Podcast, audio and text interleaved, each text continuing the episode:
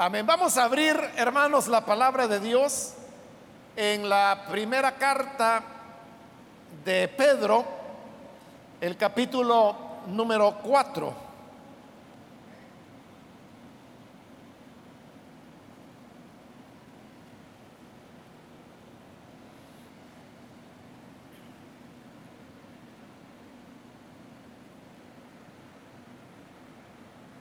Seguimos con el estudio que estamos desarrollando en Primera de Pedro, dice la escritura, Primera de Pedro, capítulo 4, versículo 12 en adelante, amados, no os sorprendáis del fuego de prueba que os ha sobrevenido, como si alguna cosa extraña os aconteciese sino gozaos por cuanto sois participantes de los padecimientos de Cristo, para que también en la revelación de su gloria os gocéis con gran alegría. Si sois vituperados por el nombre de Cristo, sois bienaventurados, porque el glorioso Espíritu de Dios reposa sobre vosotros. Ciertamente, de parte de ellos, Él es blasfemado, pero por vosotros es glorificado. Así que ninguno de vosotros padezca como homicida o ladrón o malhechor o por entrometerse en lo ajeno. Pero si alguno padece como cristiano, no se avergüence, sino glorifique a Dios por ello. Porque es tiempo de que el juicio comience por la casa de Dios. Y si primero comienza por nosotros, ¿Cuál será el fin de aquellos que no obedecen al Evangelio de Dios? Y si el justo con dificultad se salva, ¿en dónde aparecerá el impío y el pecador? De modo que los que padecen según la voluntad de Dios, encomienden sus almas al fiel Creador y hagan el bien. Amén. Hasta ahí dejamos la lectura. Pueden sentarse, por favor.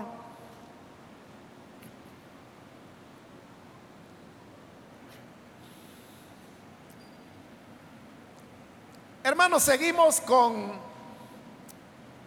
el recorrido que estamos haciendo por esta primera carta de Pedro. Recordará que en los en las últimas oportunidades, la carta se ha estado enfocando en cuál debe ser la conducta de los hijos de Dios, dado que los hijos de Dios son los que han recibido privilegios como ninguna otra persona. Y como lo he dicho anteriormente, que, que de acuerdo al nivel de privilegios que Dios nos ha dado, Así nosotros debemos actuar y comportarnos.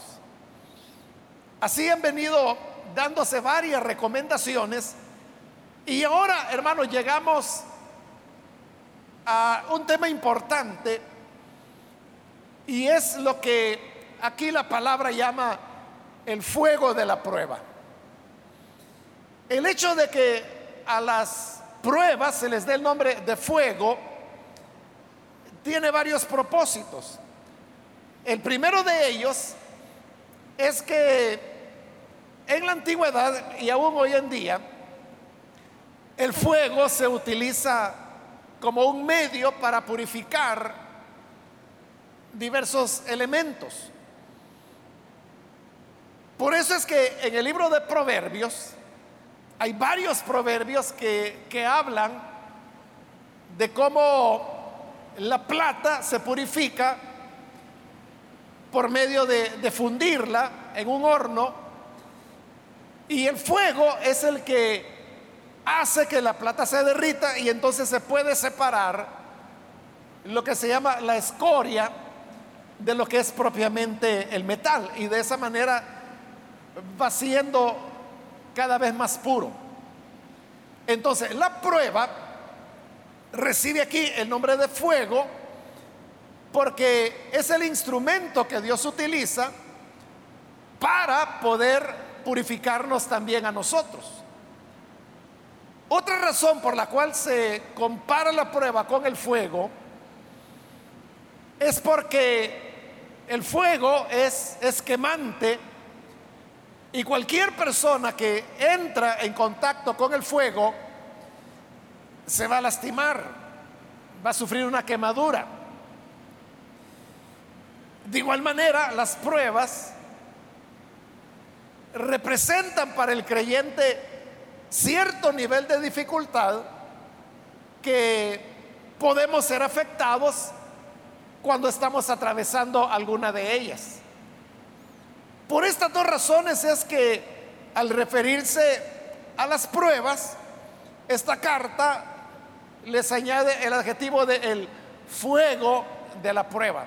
No sería un adjetivo, sería un nombre, ¿verdad? El fuego de la prueba.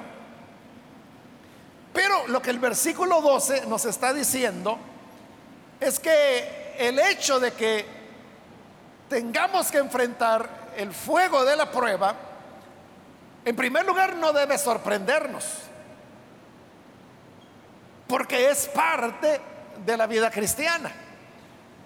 Y es una situación natural que debemos enfrentar todos los que seguimos el ideal de llegar a ser como el Hijo de Dios. Por eso es que el versículo 12 dice, amados, no os sorprendáis del fuego de prueba que os ha sobrevenido como si alguna cosa extraña os aconteciese. No debemos extrañarnos y tampoco debemos pensar que algo extraño está ocurriendo cuando tenemos que enfrentar el fuego de prueba. En realidad, las personas que creen que el cristianismo es una vida en la cual todo va a salir bien, que no vamos a tener problemas, que no tendremos que enfrentar dificultades son personas que o les han enseñado un evangelio totalmente distorsionado o son personas que, que no lo han entendido. Con alguna frecuencia, varios hermanos y hermanas vienen y, me cuentan la situación difícil que están pasando. Hermano, me pasa esto o me pasa lo otro. Y luego viene la pregunta, ¿por qué el Señor permite esto? Y yo siempre les digo, lo que respondo ante esa pregunta, les digo, mire, el Señor a ninguno nos ha prometido inmunidad. A nadie Él nos ha dado la, promesa de que las cosas siempre van a ir bien, que siempre vamos a ser felices, que siempre vamos a estar saludables, que siempre vamos a tener todo lo que queramos. A nadie el Señor ha dado esa promesa. Más bien lo que el Evangelio dice es lo contrario. La Biblia dice palabras como, por ejemplo, en el mundo tendrán aflicción.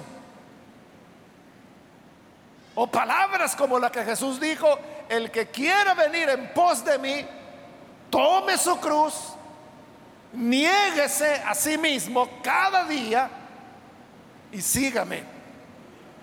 Por mencionar un par de pasajes, pero hay más escrituras en donde la enseñanza es que la vida cristiana quiere esfuerzo, quiere empeño, requiere muchas veces sacrificio. muchas veces privarse de ventajas, de comodidades, de cosas que no son malas, que no son pecados, más bien son bendiciones de Dios, pero las personas, por causa del Evangelio, prefieren decir no a esos elementos para poder cumplir la meta de llevar las buenas nuevas a quienes lo necesitan. Por lo tanto, el fuego de prueba es parte de la vida cristiana. Porque las pruebas producen un efecto positivo y de crecimiento en los creyentes. Es lo que la carta de Santiago dice, que, que la prueba produce en nosotros paciencia. Y de esa manera es como nosotros podemos ir creciendo en la fe.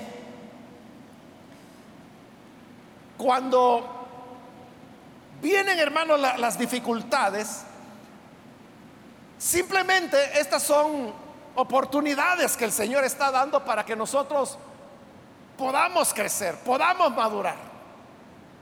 Por lo tanto, es natural que el fuego de la prueba venga. Y por eso es que el versículo dice que no debemos extrañarnos ni sorprendernos cuando el fuego de la prueba sobrevenga.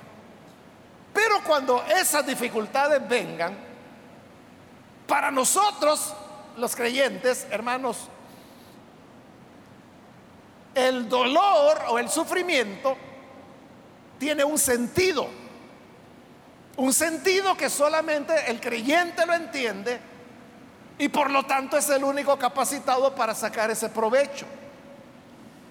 En el versículo 13 lo dice, gozaos por cuanto sois participantes de los padecimientos de Cristo, para que también en la revelación de su gloria os gocéis con gran alegría. Es decir, que cuando afrontamos el fuego de prueba, que pueden ser, hermanos, cosas muy variadas, pero la prueba tiene siempre la característica de que provoca en el creyente dolor, desconcierto, incomodidad.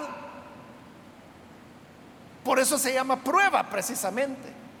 Y por eso también se le está llamando fuego, fuego de prueba.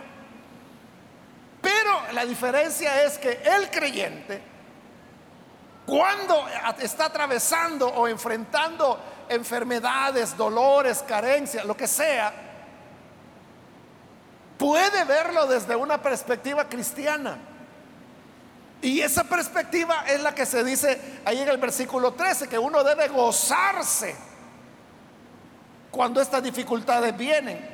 Porque dice que por ellas somos participantes de los padecimientos de Cristo. Nosotros sabemos que Cristo padeció. Cristo se negó a sí mismo. Jesús oró allá en el Getsemaní diciéndole, Padre, si es posible que esta copa pase de mí sin que yo la beba, que así sea, pero que no se haga mi voluntad, sino que la tuya. La prueba de verse destituido de la gloria y la presencia de su Padre, era una copa de, dolor que tenía al Señor en agonía. Esos son los padecimientos de Cristo. Entonces Jesús sufrió, padeció, pero sabemos que esos padecimientos lo llevaron a la muerte y luego de la muerte vino la revelación de su gloria con la resurrección.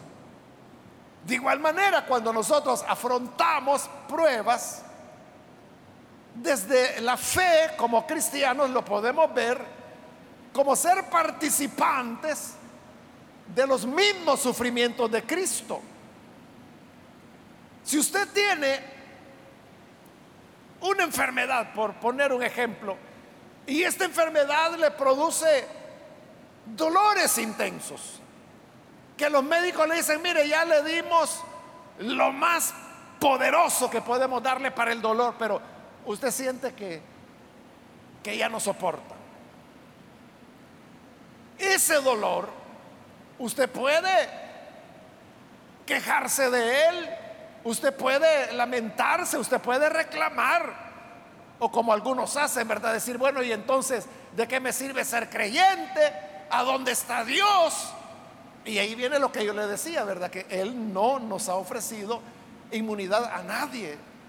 Él no nos ha dicho a nadie de que nunca vamos a enfermar, que nunca vamos a tener dolores. A nadie nos ha prometido eso. Pero cuando estamos viviendo esos dolores, usted puede verlos, como dice este versículo, desde la fe. Y recibir este dolor como parte de los padecimientos de Cristo.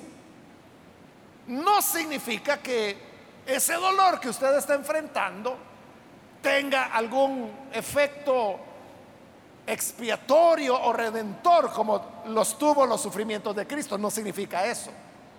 Pero sí significa que usted puede encontrar confort para su alma. Aunque tenga el dolor físico, pero usted puede encontrar tranquilidad cuando ese dolor lo enfoca como parte de los sufrimientos de Cristo. Es como que si usted tomara ese dolor y dijera, bueno Señor, yo lo voy a, yo lo afronto, yo lo experimento, yo lo soporto, pero lo hago como tú Señor también llevaste sufrimientos y padeciste por mis pecados. Como le digo, no significa que ese sufrimiento lo vaya a limpiar o le vaya a borrar pecados, lo vaya a purificar. No es así.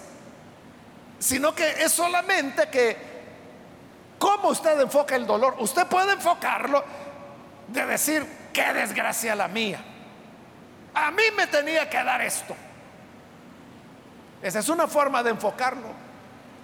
Y si lo enfoca así, se va a amargar o se va a desalentar, se va a molestar con la vida misma y hasta con Dios. Pero si usted lo toma como parte de los padecimientos de Cristo, entonces eso cambia totalmente el enfoque. El dolor ahí va a estar. Pero ahora usted lo está viendo como el hecho de ser participante de los padecimientos de Cristo. Que así como Cristo padeció, usted también ahora está padeciendo. Es que ni Jesús estuvo exento de dolor, ni de sufrimiento, ni el Hijo de Dios estuvo libre de padecimiento. Él padeció. Es como que si usted dijera, bueno, Jesús ya pasó por este camino. Mi maestro ya caminó por este sendero del padecimiento antes que yo. Yo solo estoy caminando por el mismo sendero donde él ya pasó. Ese es el sentido. Y cuando uno lo ve desde ese punto de vista, lo que produce es gozo. Yo le he puesto el ejemplo de un dolor físico, pero puede ser, hermanos, una condición emocional, puede ser una escasez material, puede ser alguna otra dificultad de, de, cualquier tipo, de cualquier índole. Pero todo aquello que a nosotros nos significa padecimiento, podemos enfocarlo de esa manera. Entonces, cuando lo hacemos así, lo que ocurre es que podemos vivir con gozo lo que estamos atravesando. ¿Y por qué con gozo? Porque como lo dice ese versículo 13, que en la revelación de su gloria del Señor Jesús os gocéis con gran alegría. Si yo voy por el mismo camino de padecimiento donde Cristo ya pasó, entonces yo voy a llegar donde Él está. Y cuando se manifieste la gloria del Hijo de Dios, también se va a manifestar en mí porque yo he seguido sus pasos. Por eso me llena de gozo. Esto, hermanos, dicho en otras palabras, sería como teologizar las pruebas. Es decir, que a las pruebas, a las dificultades del diario vivir, usted le saca un provecho teológico o espiritual, si quiere llamarle así, porque lo está viendo como parte del seguimiento a Jesús. Si lo hacemos así, entonces hermanos, nuestra perspectiva de la vida va a cambiar totalmente. Luego en el versículo 14 dice, si sois vituperados por el nombre de Cristo, sois bienaventurados. Cuando acá encontramos que se dice que el que es vituperado, insultado por el nombre de Cristo es bienaventurado, lo que ahí está haciendo el autor es que está recordando las palabras del Señor Jesús que hoy nosotros las conocemos como las bienaventuranzas y que se encuentran en Mateo capítulo 5, y particularmente esto que habla de ser vituperado, se encuentra en el versículo 11 del capítulo 5 de Mateo. Ahí es donde Jesús dijo, bienaventurados los que padezcan persecución por causa de mi nombre, porque así persiguieron a los profetas que fueron antes de vosotros. Entonces, trayendo a memoria esa palabra, esa promesa, esa bienaventuranza que Jesús había pronunciado, ahora lo traen aquí y dice, sois bienaventurados, perdón, si sois vituperados por el nombre de Cristo, sois bienaventurados. Entonces también el que seamos, hermanos, atacados por causa del nombre de Cristo, que seamos ofendidos, que se nos ultraje, que se nos vitupere, es una felicidad, es una dicha. Porque allí dice, bienaventurados. Entonces uno tiene dicha, felicidad, cuando es vituperado por causa de Cristo. Pero uno puede decir, ¿y qué felicidad hay en que a uno lo estén ultrajando?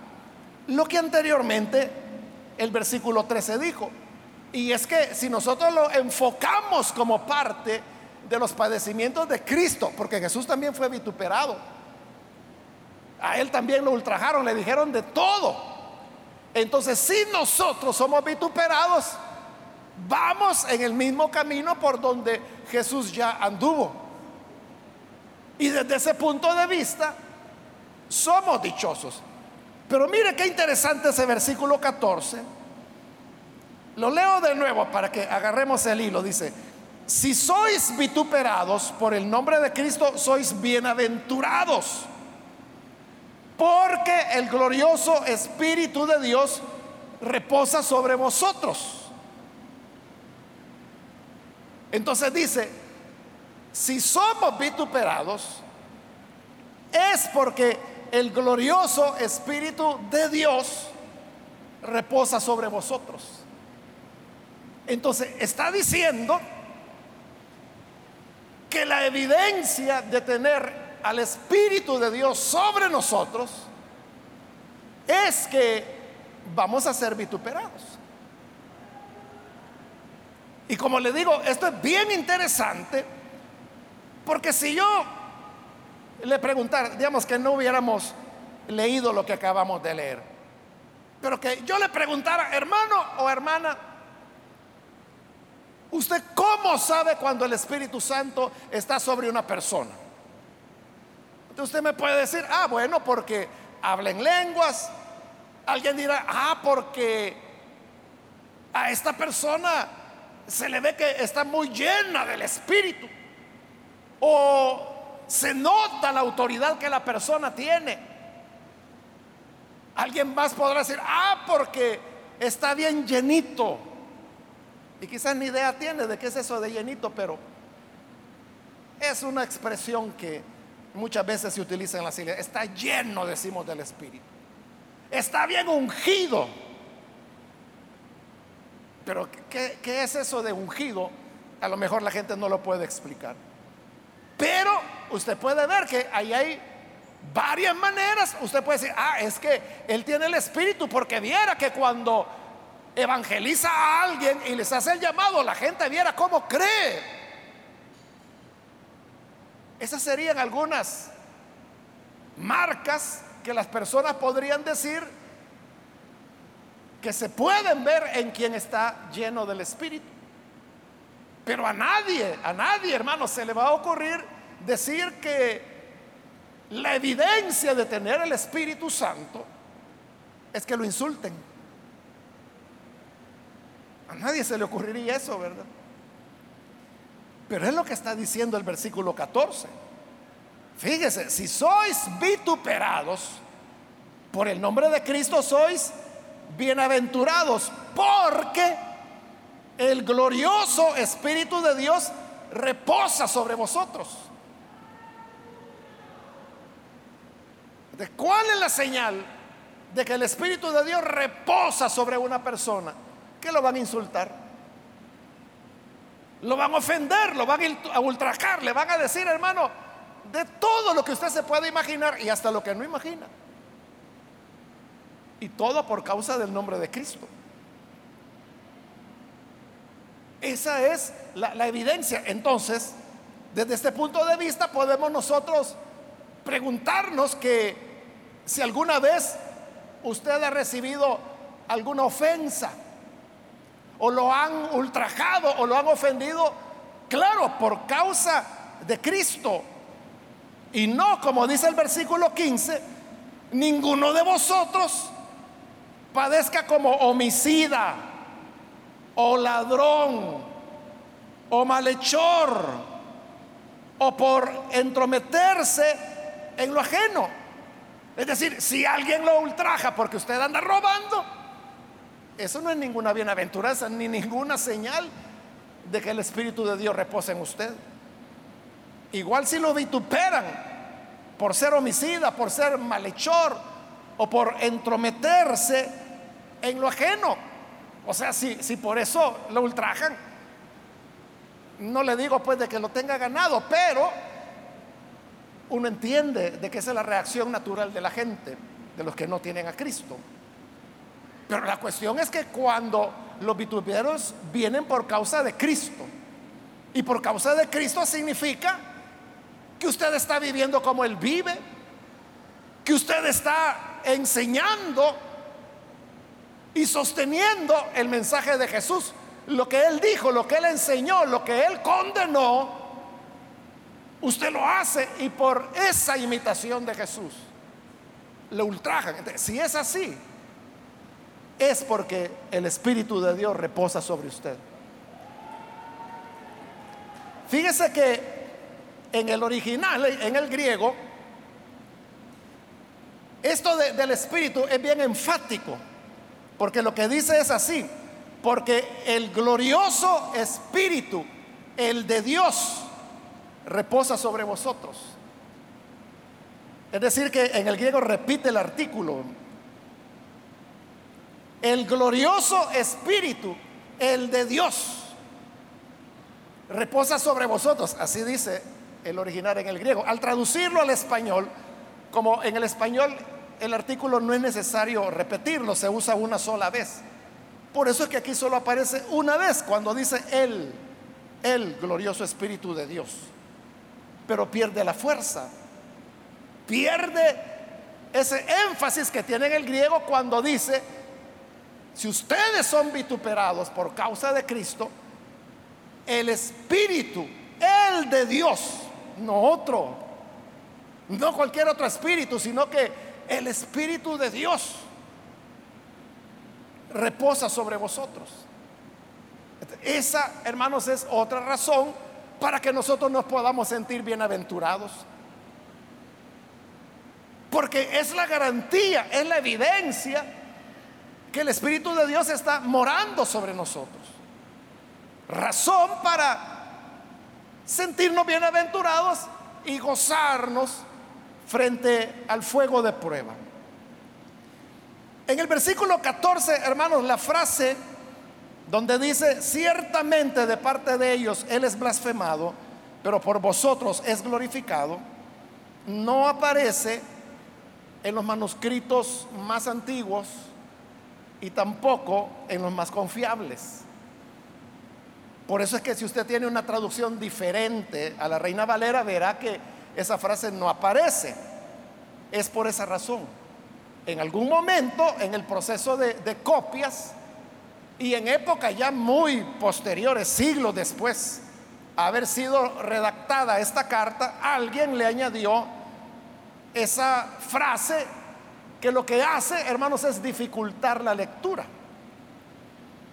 Porque se viene a convertir en una afirmación que en primer lugar es difícil de explicar porque no tiene relación con lo que se está diciendo ni con lo que sigue.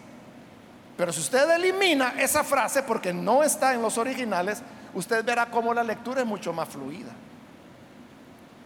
Por eso es que así llegamos al 15, que ya lo mencioné, que la idea no es sufrir o ser vituperado por andar haciendo lo malo. En eso no hay ninguna bienaventuranza ni hay ningún gozo, y mucho menos evidencia de que el Espíritu Santo esté sobre nosotros. Si usted sufre por meterse, entrometerse, dice, en lo ajeno, eso no es porque tenga el espíritu, es porque es malcriado o malcriada que anda metiéndose en la vida de otras personas. Pero el versículo 16 dice, pero si alguno padece como cristiano, no se avergüence, sino glorifique a Dios por ello. Uno podría avergonzarse si los vituperios vinieran porque uno es homicida o es malhechor o es entrometido o es ladrón. Si lo vituperaran por eso y le dijeran que usted es una u otra cosa, eh, eh, ahí obviamente usted se va a avergonzar. Pero dice la escritura, si tú estás padeciendo como cristiano, por hacer lo correcto, por hacer lo que Dios espera de nosotros, entonces no te avergüences, sino que glorifica a Dios por ello. No debemos avergonzarnos, hermanos, porque el mundo diga que, que, somos locos o que somos chiflados o que somos gente sin educación o interesados. Todas las cosas que el mundo suele decir, no tenemos por qué avergonzarnos, porque nosotros sabemos que el mundo lo dice en su ignorancia. Y como le dije hace un momento, si vituperaron al Hijo de Dios, ¿cómo no nos van a vituperar a nosotros? Si de él dijeron que era loco, que estaba endemoniado, que el poder de Satanás actuaba en él, que era pecador, todo eso dijeron de Jesús y más. Pero sabemos, hermano, que todo eso de ninguna manera denigró al Señor ni le puso vergüenza en su imagen, en su nombre. De igual manera, si padecemos como cristianos, no como malhechores, sino que como cristianos, entonces glorifiquemos a Dios y no nos avergoncemos. Usted puede mantener su frente en alto. Porque aquello de lo que le acusan, usted sabe que es mentira.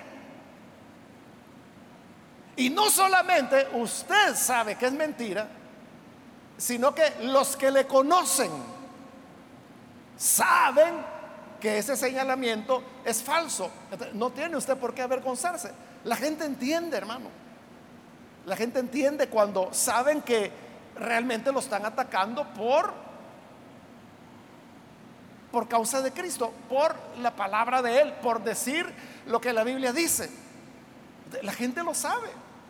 Y por lo tanto la gente sabe que lo que están diciendo de usted no es verdad.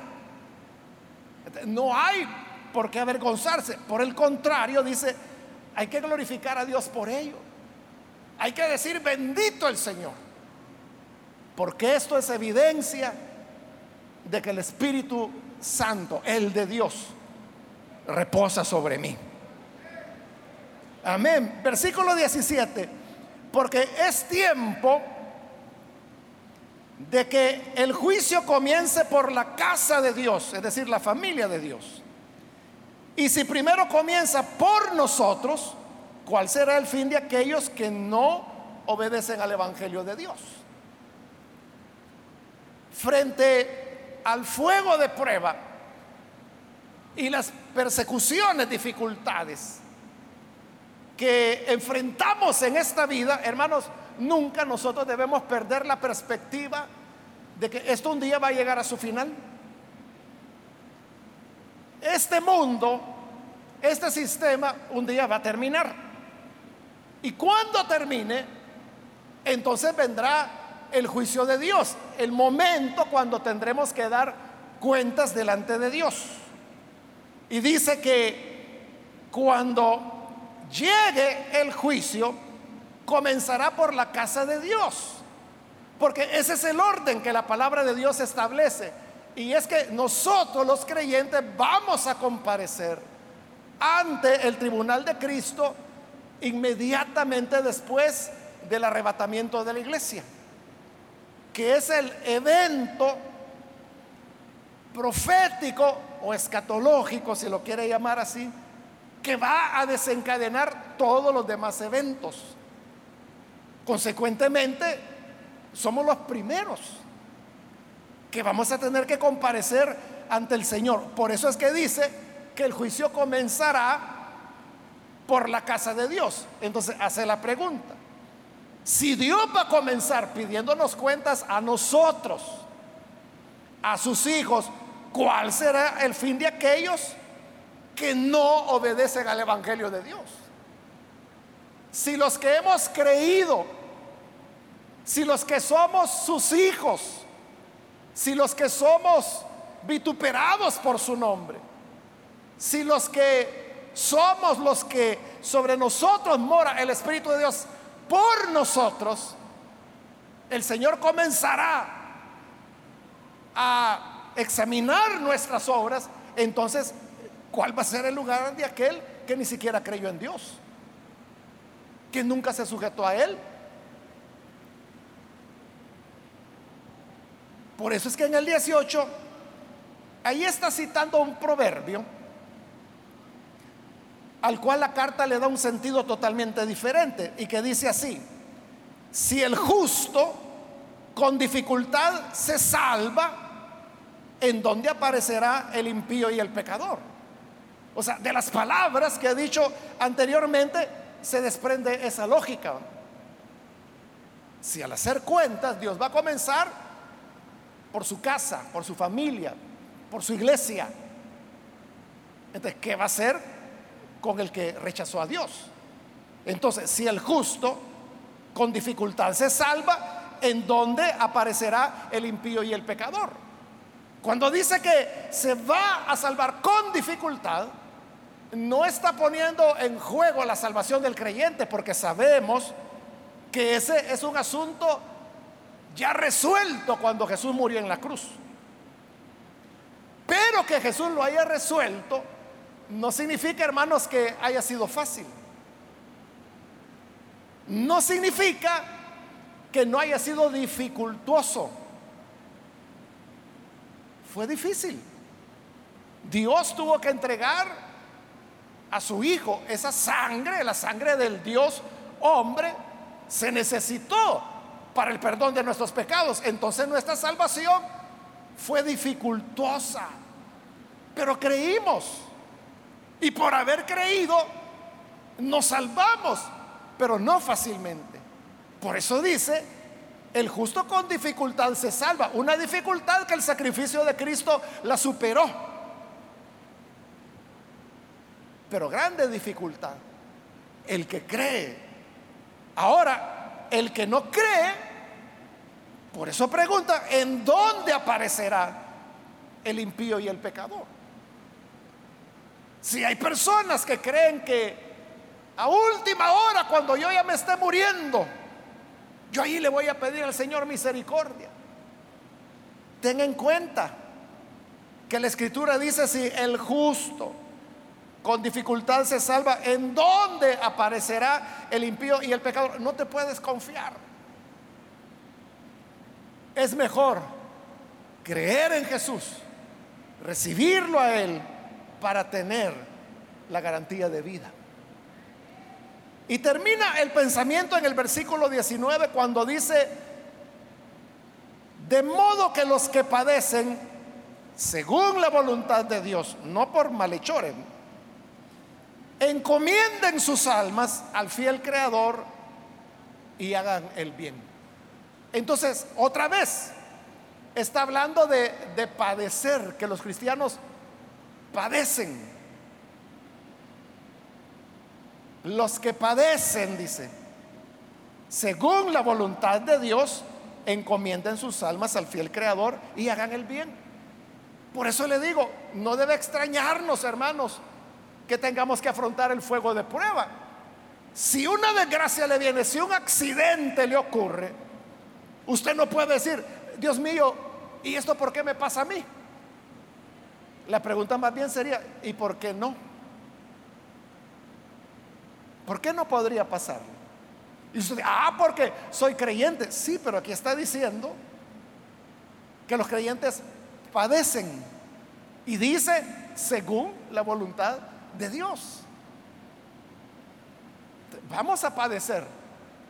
Pero, ¿qué podemos hacer al padecer? Ahí nos dice, encomienden sus almas al fiel creador y hagan el bien lo que nosotros, hermanos, popularmente decimos, encomendarse a Dios. Entonces, si viene un padecimiento, ¿qué podemos hacer? Encomiéndese a Dios y usted siga haciendo el bien. Siga amando al Señor, siga amando al prójimo, siga las huellas de Jesús todo el tiempo. Por lo cual va a ser vituperado, lo van a ofender pero bienaventurado. El que es ofendido, porque esa es la señal de que el Espíritu de Dios reposa sobre usted. Amén. Así que, hermanos y hermanas, no nos extrañemos del fuego de la prueba. Afrontémosla encomendándonos al Señor y haciendo el bien a todos cuanto podamos. Vamos a cerrar nuestros ojos y vamos a orar al Señor. Pero antes de hacer la oración, yo quiero invitar, si hay con nosotros personas que todavía no han recibido al Señor Jesús como su Salvador, pero si usted ha oído la palabra y hoy se da cuenta que solamente a través de la gracia de Dios es como podemos servirle a Él. El Evangelio no es una oferta de que nada le va a ir mal o que nunca se va a enfermar o que siempre va a tener trabajo que todo va a salir como usted lo ha planeado. No, no, el Evangelio no ofrece eso. Hoy hemos leído la palabra que habla de padecer, habla de vituperios, habla de fuego de prueba, habla de participar de los padecimientos de Cristo. Pero si nosotros hacemos eso, hermanos, dice también en la revelación de la gloria del Señor, participaremos de, de esa gloria porque participamos de sus padecimientos. Sabiendo esto, yo quiero invitar a los amigos o amigas que todavía no han recibido al Señor Jesús. Pero si usted ha escuchado la palabra del Señor, quiero invitarle para que no vaya a dejar pasar este momento y usted pueda recibir al buen Salvador. Si hay alguna persona amigo o amiga que hoy necesita creer en el Hijo de Dios. Ahí en el lugar donde está, por favor, póngase en pie. Y nosotros vamos a orar por usted. Por eso le pido ponerse en pie para saber si hay alguien, alguna persona que necesita recibir a Jesús. Porque queremos orar. Necesita hacerlo, póngase en pie. Hoy es el día adecuado. Hoy es el día de salvación. Hoy es el momento cuando usted puede alcanzar la gracia de Dios. Póngase en pie. Hágalo hoy. Vamos a orar por usted. Ahora mismo. También quiero invitar si hay hermanos o hermanas que se alejaron del Señor Quizás fue porque afrontó un padecimiento y usted pensaba que estas cosas no le ocurrían a los creyentes. Pero hemos sido invitados a participar de los padecimientos de Cristo. Entonces, si quiere reconciliarse, póngase en pie también. Cualquier hermano o hermana que hoy necesita rededicar su vida al Señor. Muy bien, aquí hay una persona, que Dios lo bendiga. Alguien más que necesita hacerlo puede ponerse en pie en este momento. Ahí arriba también hay un joven que lo hace, que Dios lo bendiga. Alguien más que necesita reconciliarse con el Señor. Puede ponerse en pie en este momento. De igual manera, si es primera vez, nunca ha recibido a Jesús pero quiere hacerlo ahora, puede ponerse en pie. Y oraremos por usted.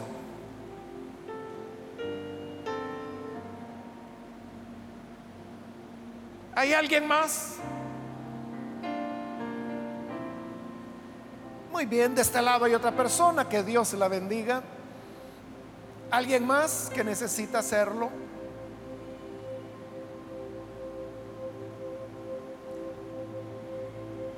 Voy a terminar ahora la invitación, hago la última llamada.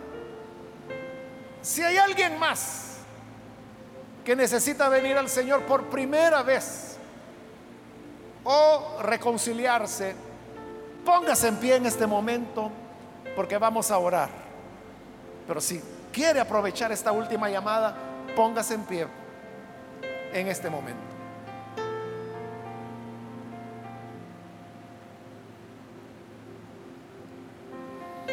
A usted que nos ve por televisión, quiero invitarle para que se una con las personas que aquí están recibiendo al Señor o reconciliándose con Él.